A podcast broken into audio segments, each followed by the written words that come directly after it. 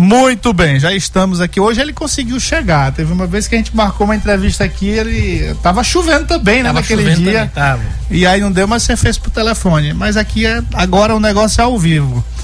Boa noite, meu querido Carlos Lula. É um prazer recebê-lo aqui, secretário de Saúde, o homem da pandemia, o homem que enfrentou esse grande desafio aí que acho que ninguém estava preparado para isso, né, Lula? Então, boa noite, Pedro. Boa noite, Matias. E de fato não estava, né? É, ninguém podia prever que existir, que aconteceria uma pandemia e muito menos é, imaginar que ela teria o tamanho, a intensidade e as consequências que teve para o mundo. É, eu me recordo, e aqui a gente sempre faz o exercício de lembrar, a primeira vez que, que eu cheguei para o governador e disse, governador, olha, vai acontecer essa situação aqui, tá vindo um negócio aí que a gente não sabe o que é e ele, ele contou inclusive ontem lá, anteontem no evento lá do PCdoB, né? E ele ficou sem acreditar.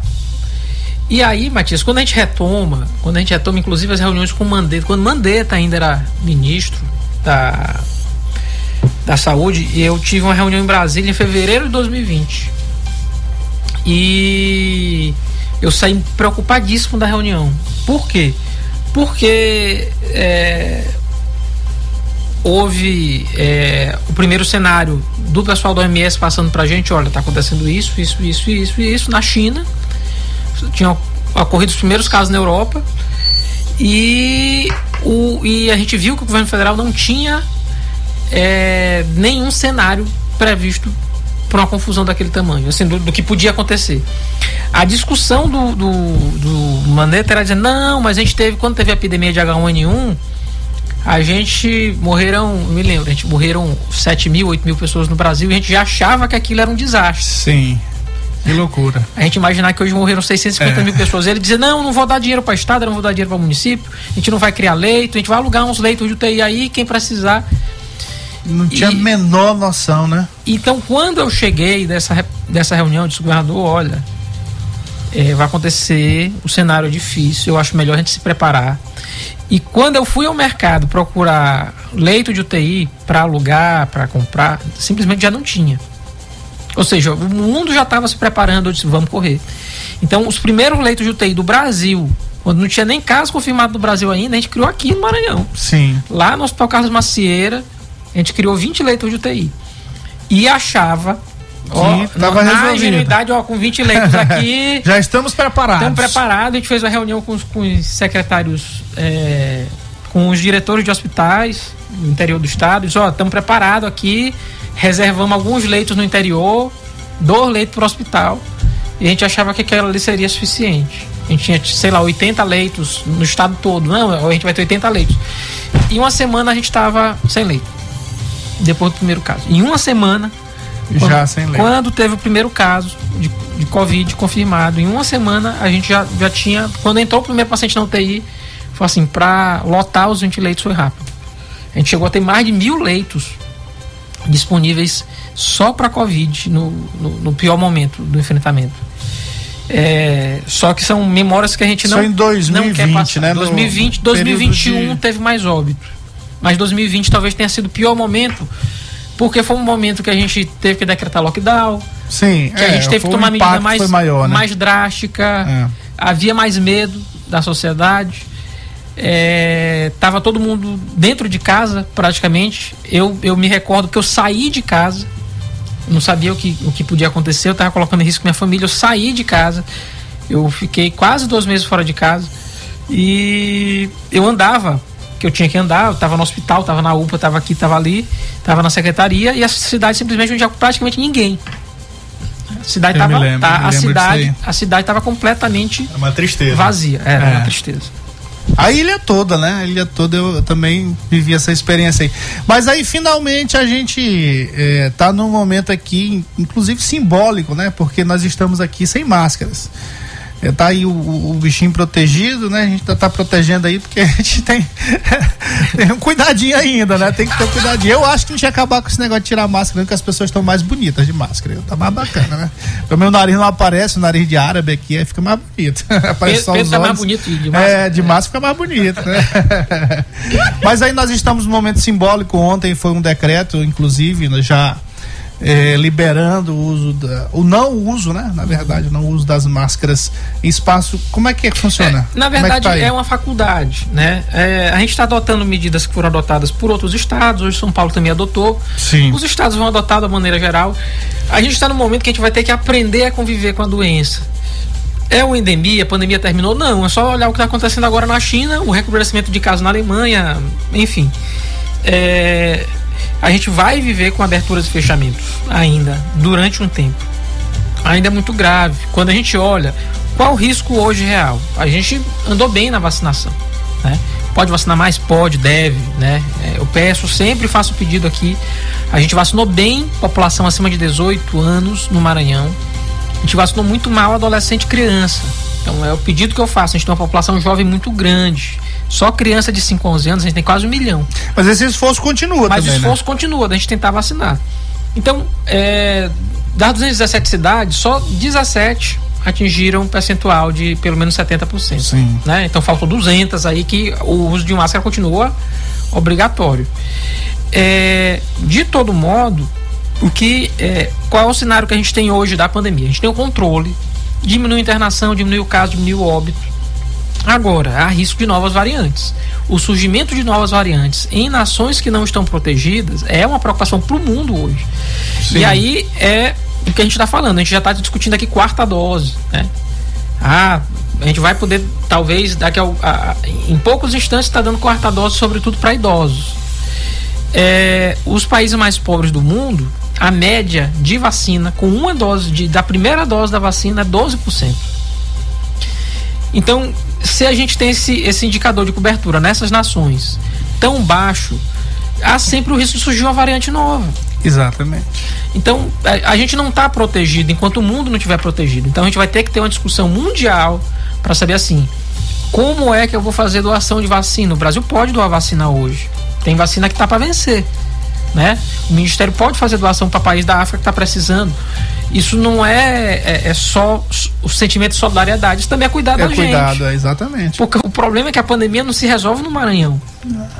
É, nem no Brasil. Ela se resolve no mundo. Por isso que o nome é pandemia, porque ela ataca mais de, de, de três continentes ao mesmo tempo. Aí é a, a classificação técnica do que é uma pandemia, né? Sim. Então essa vacinação ela vai ficar para sempre, quarta é, dose, quinta dose, é, sexta isso, dose. Isso que, eu ia, isso que eu ia colocar, Matias, a Pfizer falou da necessidade da quarta dose. Será que, que não é, isso faz até quem é o anti-vacina falar assim, mas a primeira não ia resolver, a segunda não ia resolver, precisa da quarta agora?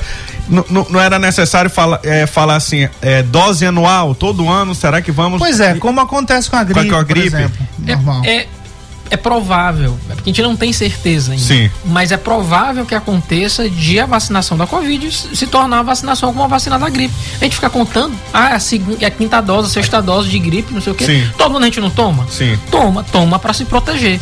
Por quê? Porque é, vírus de é, cuja transmissão se dá pelo ar, eles têm essa capacidade de se alterar muito rápido. Porque é, é só a gente pensar assim, ó, a gente falar da doença, a gente pensa o vírus como, como é, algo ruim. Só que ele está completando o ciclo natural dele. Ah, o vírus ele não quer matar a gente. Ele matar, ele morre junto. Ele na verdade quer conviver com o hospedeiro. Então o ciclo do, da, então por isso que o vírus da gripe ele matava, né? Mais. Muito mais. O que foi a gripe espanhola, se não H1N1, mas matou milhões, matou mais de 30 milhões é, hoje a gente consegue conviver com ele, porque ao longo do tempo ele evoluiu a ponto da gente conseguir conviver com ele, certo? Essa é a, é a, a mutação do vírus para ele conseguir, conseguir conviver com o hospedeiro, porque a gente é o hospedeiro do vírus. Hoje ele ainda não consegue. Então, assim, é, é, provavelmente a gente vai estar tá desenvolvendo vacinas melhores e essas vacinas vão permitir que a gente conviva com mais tranquilidade com o vírus no futuro. Ponto. É isso e é provável que todo ano a gente tenha que fazer um esforço de se vacinar. para continuar protegido contra a Covid. E a, as vacinas elas vão melhorando com o tempo. Ah, quando vier a vacina de 2023, já vai estar uma vacina que vai proteger contra a Omicron também. Sim. Então, é, é, é, ter calma e, e, não ficar contando isso, porque não faz sentido. E nem o movimento de vacina faz sentido. Sabe quantas vacinas a gente toma até um ano de idade? 24. Eu tô com a filha de um mês. Ela tomou não sei quantas. Eu também. Então, assim. Um ano e quatro meses foi muito. É, é toda vez um sofrimento, né? Chora, né? Rapaz, chora, chora, às vezes tem febre. Mas tem que ser. Mas não tem, tem de vacinar, não tem, tem de vacinar. Tem de vacinar. É. Agora, agora, Lula, só pra gente fechar essa coisa da pandemia aqui, tem mais duas perguntas assim, eu, ve, eu tenho uma impressão de que a coisa ficou pior ainda nesse, na gestão da, da pandemia, é por conta da forma como o presidente da República reagiu. Eu tenho certeza disso e eu tenho dito isso. Isso tem me custado, inclusive, é, a, a, relação em Brasília, que se dificulta.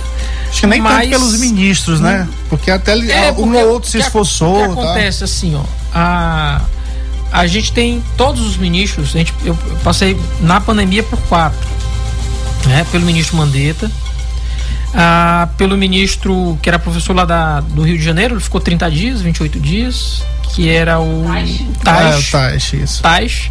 Logo depois o Pazuello e agora o ministro Queiroga. É, de longe o Queiroga é o pior.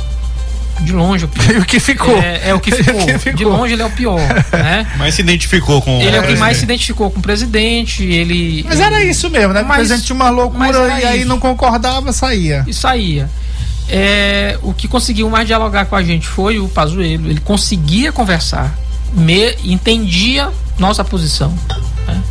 mas conseguia conversar, respeitava a nossa posição.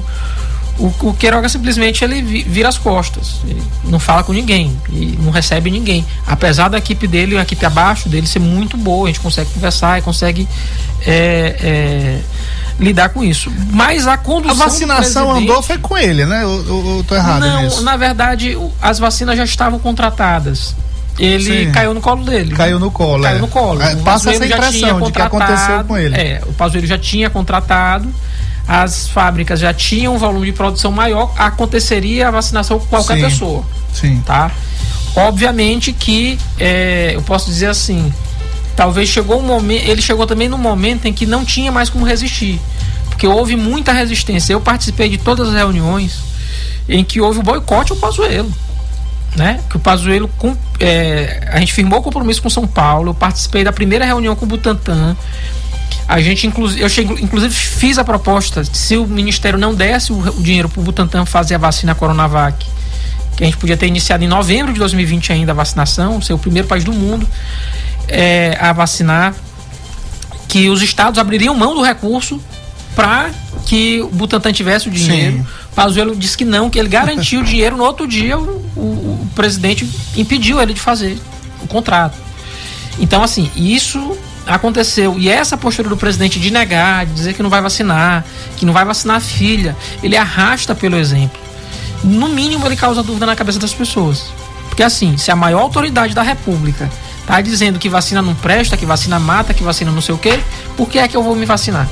É. E, eu, e, e, é válido esse questionamento das pessoas, não é? É, é válido. Inclusive, eu, eu, acompanhei pessoas que se vacinaram, bolsonaristas, uhum. mas vacinaram assim com. Vergonha. É, porque a, o teve pai ministro, mandou, porque o filho mandou. Teve ministro obrigou. que se vacinou escondido. É, teve, teve muito E aí fica também. difícil porque a gente está transformando algo que é uma política de saúde que, é, que não, que não é, num, num momento de politização do negócio. Exatamente. Ele, e, e ele utiliza todos os momentos para reforçar essa posição dele, o que é uma completa loucura. Né? Então, vai um esforço enorme. Ele conseguiu derrubar não só a vacinação de Covid, mas também impedir a, as outras vacinas. Acabaram sendo afetadas. O que está né? acontecendo hoje é porque a gente vai ter, escuta aí, hoje 2022, a gente vai anotar durante o ano 2022, 2023, 2024, a gente vai ter o surgimento de novas doenças, ou melhor, o, a, o retorno de doenças que a gente achava que estavam erradicadas. Aquelas coisas, varíola, não poliomielite, poliomielite, a gente teve o primeiro pólio na América depois de, de 40 agora? anos, agora. É, rapaz.